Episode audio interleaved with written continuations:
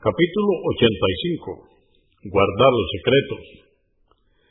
Dice Alá el Altísimo en el Corán, en el capítulo 17, aleya o verso 34. Cumplid con vuestros compromisos, porque se os interrogará por ellos.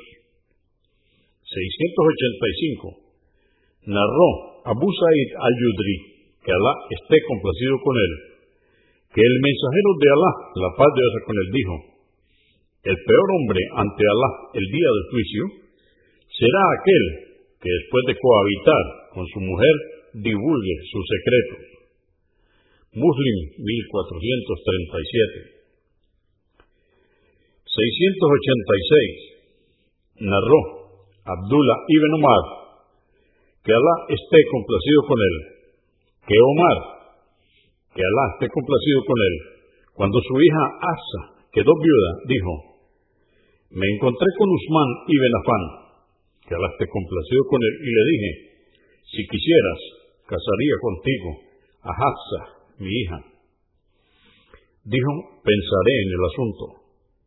Así pues, esperé varios días y después me dijo, he pensado no casarme por el momento entonces me encontré con Abu Bakr Asidik, que al esté complacido con él, y le dije, si quisieras, casaría contigo a Hafsa, mi hija.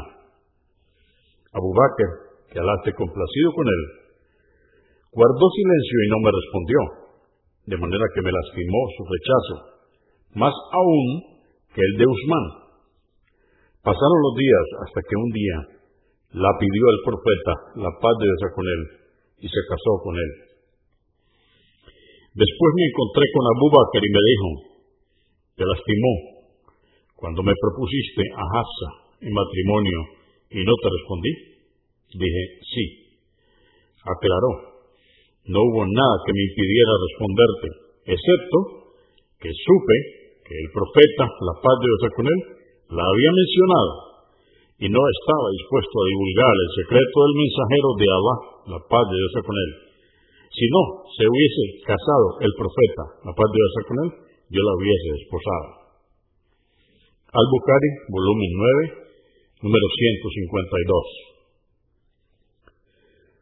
687. Aisha, que Alá esté complacido con ella, dijo, estábamos las esposas del profeta, la paz de Dios con él, con él.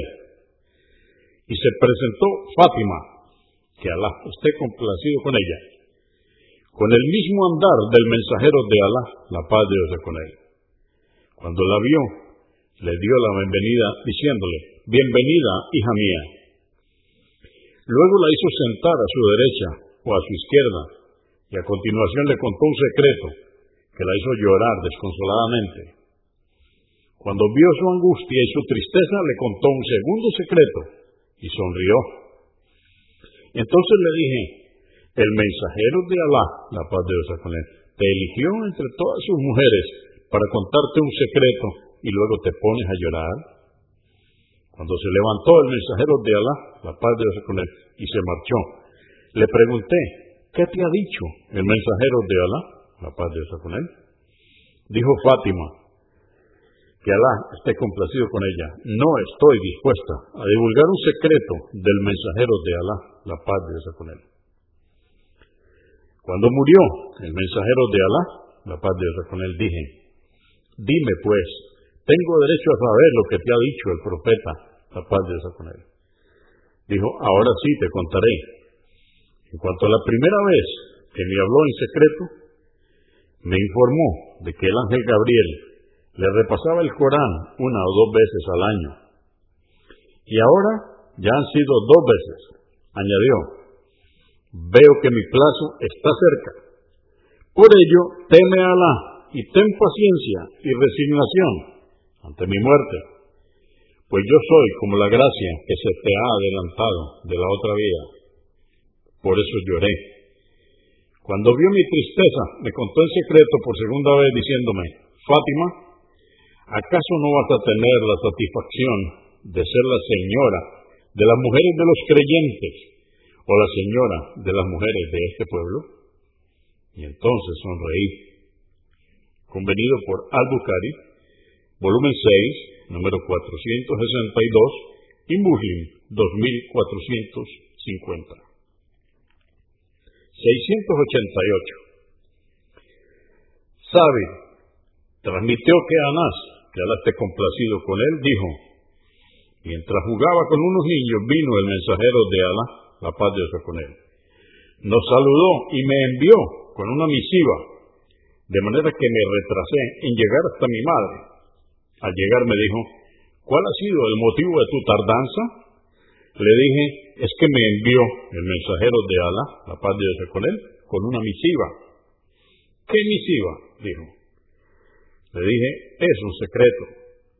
Dijo, no digas a nadie los secretos del mensajero de Alá, la paz de Dios con él. Dijo Anás, lo juro por Alá, que si fuera a decírselo a alguien, ese serías tú, Sabir.